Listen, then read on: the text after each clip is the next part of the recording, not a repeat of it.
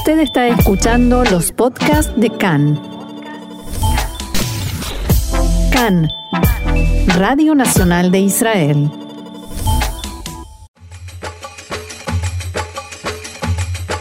Apuntes de Medio Oriente, un espacio para la actualidad y los temas que ocupan y preocupan a la región.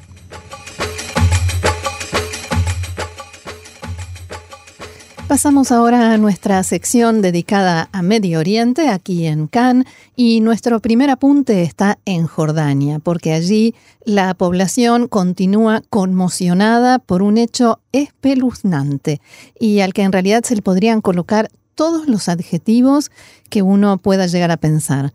Hablamos del caso de Fátima, que sucedió en Jerash, a casi 60 kilómetros al norte de la capital de Jordania, Amán. Allí, en medio de una discusión, el marido de Fátima le arrancó los ojos. Después de golpearla durante 13 años, la dejó ciega y lo hizo delante de sus hijos de 9, 11 y 2 años de edad. Según el diario Al-Jad, después de que le arrancara el primer ojo, Fátima le rogó, abro comillas, por el amor de Dios, perdóname el otro ojo para que pueda ver y servir a mis hijos. El fiscal del Tribunal Penal de Jerash acusó al esposo de Fátima de infligir una discapacidad permanente y lo detuvo en espera de juicio. Si es declarado culpable de ese cargo, podría cumplir hasta 15 años de prisión. El fiscal lo acusa también de intento de asesinato. Lo sucedido a Fátima no solo despertó una ola de indignación por la brutalidad de la violencia contra ella, sino que al mismo tiempo también generó protestas contra la incapacidad o la falta de voluntad del Estado para proteger a las mujeres atrapadas en situaciones de abuso doméstico.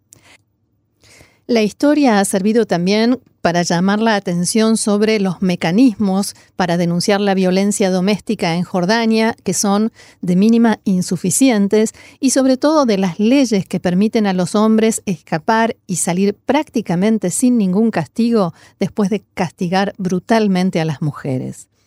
Desde distintos lugares del país, las mujeres, a las que se sumaron varios hombres, organizaron una sentada frente al despacho del primer ministro. Muchas de ellas llevaban una venda negra sobre los ojos en señal de solidaridad con Fátima, quien ya nunca más volverá a ver.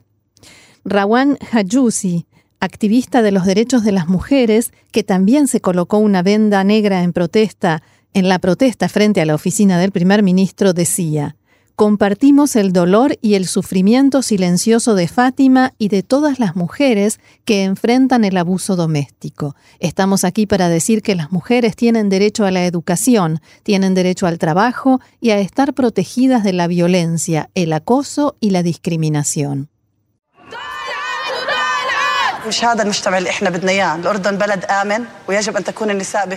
Esta no es la sociedad que queremos. Jordania es un país seguro y por eso también las mujeres deben sentirse seguras. Tú y tus hijos deben vivir con seguridad. No te quedes callada. Según el Instituto de Solidaridad de las Mujeres en Jordania, solo el 19% de las mujeres casadas de entre 15 a 49 años que sufren algún tipo de violencia doméstica buscan ayuda. Solo el 8% de las mujeres casadas buscan ayuda cuando se las somete a violencia sexual, mientras que solo el 17% de las mujeres buscan ayuda cuando se exponen al abuso físico junto con la violencia sexual. No hay cifras oficiales precisas sobre mujeres maltratadas en Jordania. Las mujeres casadas y sus familias tienden a tapar, a esconder lo que sucede y se cuidan de no denunciar el abuso al Departamento de Protección Familiar por temor a la exposición pública o al escándalo. Así fue también el caso de Fátima, que sufrió años de abuso mientras su familia intentaba ocultar lo que le estaba sucediendo. La activista Rawan Hajousi señaló que incluso si las mujeres maltratadas presentan cargos contra sus maridos, A menudo los retiran principalmente debido a la presión de familiares y amigos para que lo hagan. Esta mentalidad hace que las mujeres simplemente tengan que soportar la violencia doméstica, pero esto debe cambiarse a través de la educación, los mecanismos sociales, las leyes y las medidas prácticas que las protejan. Raya Yaakov, la periodista que cubría la protesta para la televisión local, apareció frente a cámara con los ojos cubiertos por una venda negra que se quitó solo para mirar de frente a los televidentes y decir: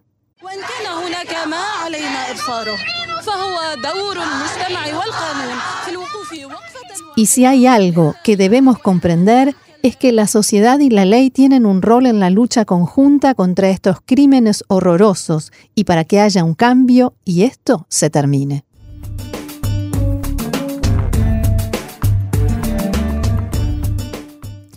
Como sabemos y como venimos informando en nuestros noticieros, en el Líbano la gente salió a las calles a protestar contra la corrupción en el gobierno y en la clase política en general, reclamando servicios públicos eficientes, o sea, tener luz y agua corriente todos los días, todo el día, trabajo y un reparto más equitativo de los recursos del país rápidamente se pudo ver que las mujeres comenzaron a liderar estas protestas, no solo metafóricamente hablando, sino también en los hechos. Muchas de ellas bloquearon con sus cuerpos a los agentes de seguridad que intentaban reprimir a los manifestantes, formando una verdadera muralla humana.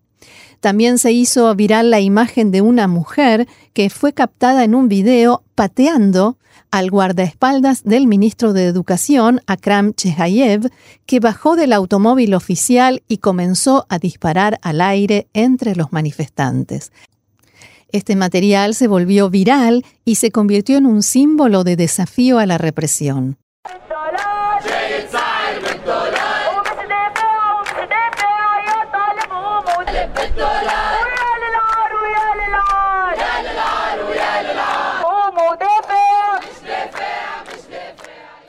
Pero ellas no solo reclaman el fin de los servicios públicos deficientes y de la corrupción desenfrenada, sino también un trato igualitario. Vistas desde afuera, las mujeres en el Líbano parecen tener cierto grado de libertad, especialmente si se comparan con otros países de la región. Sin embargo, para las ciudadanas del Líbano, esta imagen es solo una fachada. La reducción de los derechos de las mujeres libanesas está consagrada en la, Constitución y respaldada por el Poder Judicial, explican, cuya raíz es el sistema sectario. Y explico. Hemos hablado varias veces de los problemas políticos del Líbano, donde el presidente debe ser cristiano maronita, el primer ministro musulmán suní y el presidente del parlamento musulmán chiita. La Constitución Nacional solamente garantiza la protección de los valores religiosos, como para prevenir que el país vuelva a caer en una guerra civil.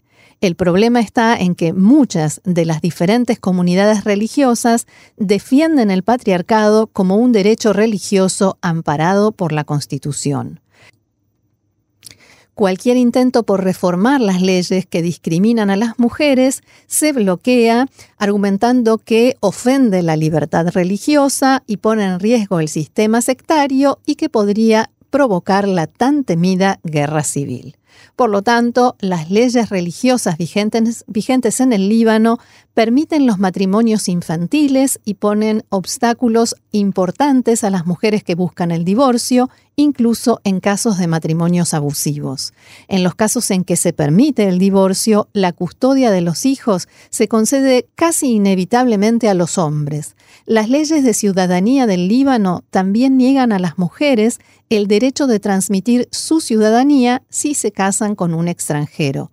Solo los niños nacidos de padres libaneses tienen derechos de ciudadanía y por supuesto las mujeres reclaman leyes y mecanismos que las protejan del abuso y la violencia.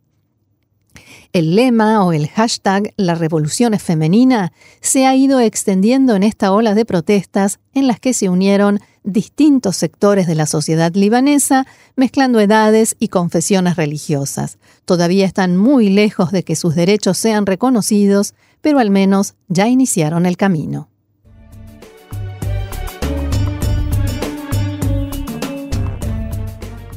A propósito de las protestas en el Líbano continúan y a la violencia, los reclamos y la incertidumbre política y económica se suma ahora la preocupación por la huelga que iniciaron las estaciones de servicio o gasolineras en todo el país. El sindicato de propietarios de gasolineras convocó a esta huelga para protestar por la escasez de dólares. Donde también se presenta una situación sumamente complicada es en Irak. Allí la gente celebra que el primer ministro Adel Abdel Mahdi anunció este fin de semana su dimisión al cargo.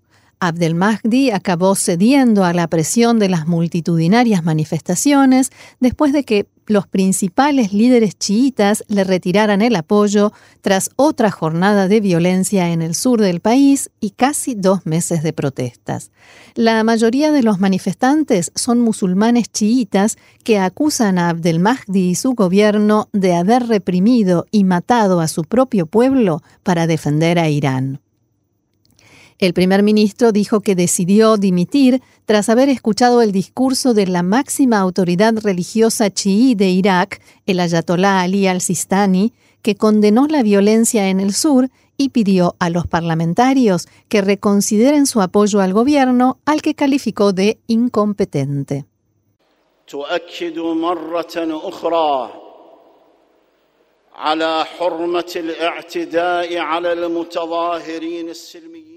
Reafirmamos nuevamente que los ataques contra manifestantes pacíficos están prohibidos, como así también que se les niegue el derecho de exigir reformas. También sostenemos que atacar la propiedad pública y privada está prohibido y que la propiedad no debe ser atacada por infiltrados y sus aliados. Y hay que prestar atención a este detalle, no se refiere a los manifestantes, sino a infiltrados.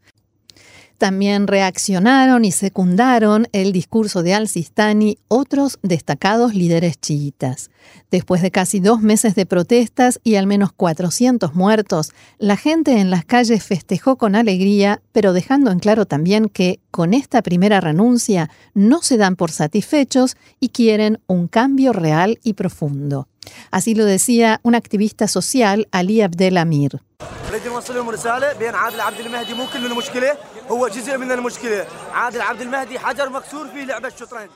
Nuestro mensaje es que la renuncia de Adel Abdel Mahdi no resuelve todo el problema. Él es solo una parte del problema. Abdel Mahdi es solo una pieza rota en el juego de ajedrez. El problema es el sistema que le permitió ser primer ministro. Serían delirantes si pensaran que pueden usar a Abdel Mahdi como chivo expiatorio y que la gente se conformará con su renuncia y se retirará de las calles. La gente continuará. Nuestras protestas pacíficas continuarán hasta que cambiemos el sistema que trajo a Adel Abdel Mahdi. Ayer se sumaron también los distritos del norte y parte de los distritos sunitas que hasta ahora se habían mostrado indiferentes a las manifestaciones que se centraban en las ciudades y distritos chiitas. Ali Abdel Sada, otro manifestante, decía lo siguiente.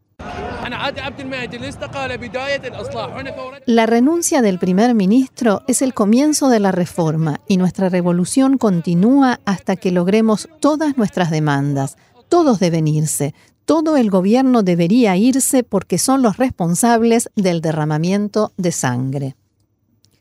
De acuerdo con la constitución de Irak, el gobierno actual deberá permanecer en funciones al menos un mes más hasta que se encuentre un candidato consensuado al cual el presidente pueda encargarle la formación de gobierno y después el candidato tendrá otro mes para hacerlo. Y no, no cambie de tema, sigo hablando de Irak.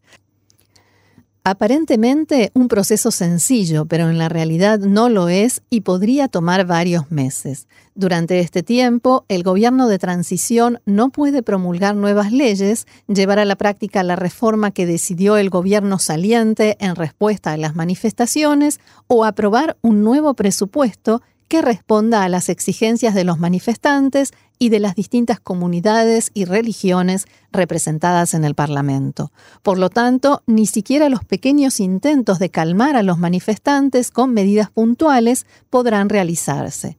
Este será un periodo de tiempo en el cual todo aquel que puede intentará influir en la elección del primer ministro y en la formación de gobierno. Y sí, en este punto llegamos a Irán. Irán es el primer y mayor interesado en manipular el proceso para que le favorezca. Después de que fracasó en su intento de mantener a Abdelmahdi en el gobierno y por temor a que el triunfo de las manifestaciones en Irak anime a los manifestantes también en Irán. Irán ya comenzó a actuar en este sentido a través de sus milicias y los partidos políticos que le son leales. Cualquier primer ministro que los iraquíes elijan deberá mostrar, al menos en palabras, alejamiento de la influencia de Irán, que esto es el máximo reclamo, el reclamo más fuerte de las manifestaciones, cuando en realidad no puede terminar del todo con el estrecho vínculo económico entre los dos países y la dependencia iraquí de la ayuda de Teherán.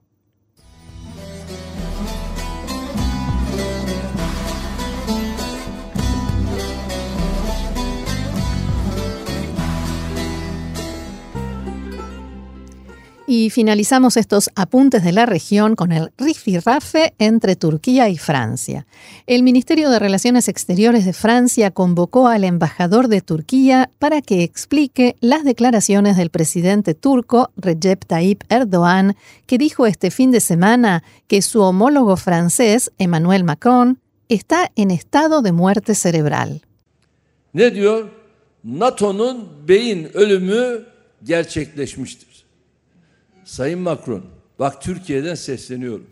Él, por Macron, dice que la OTAN está experimentando una muerte cerebral. Me dirijo al señor Macron desde Turquía y esto lo diré también en la OTAN. En primer lugar, usted debería verificar si está en estado de muerte cerebral.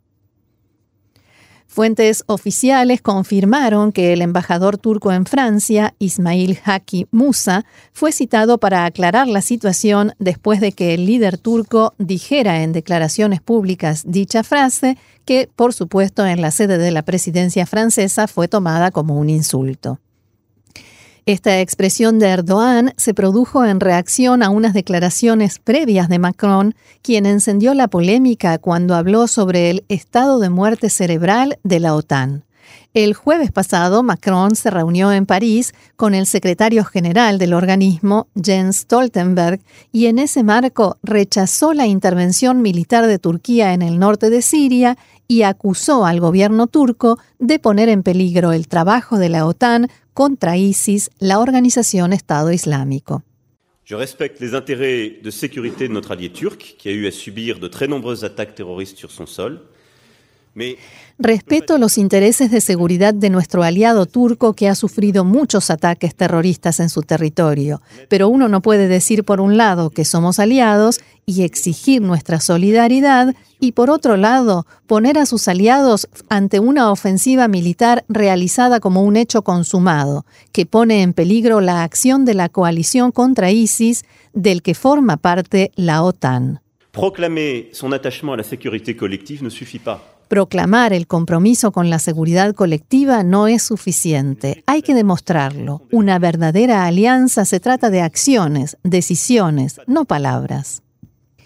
La primera reacción provino del ministro de Exteriores de Turquía, Mevlut Çavuşoğlu.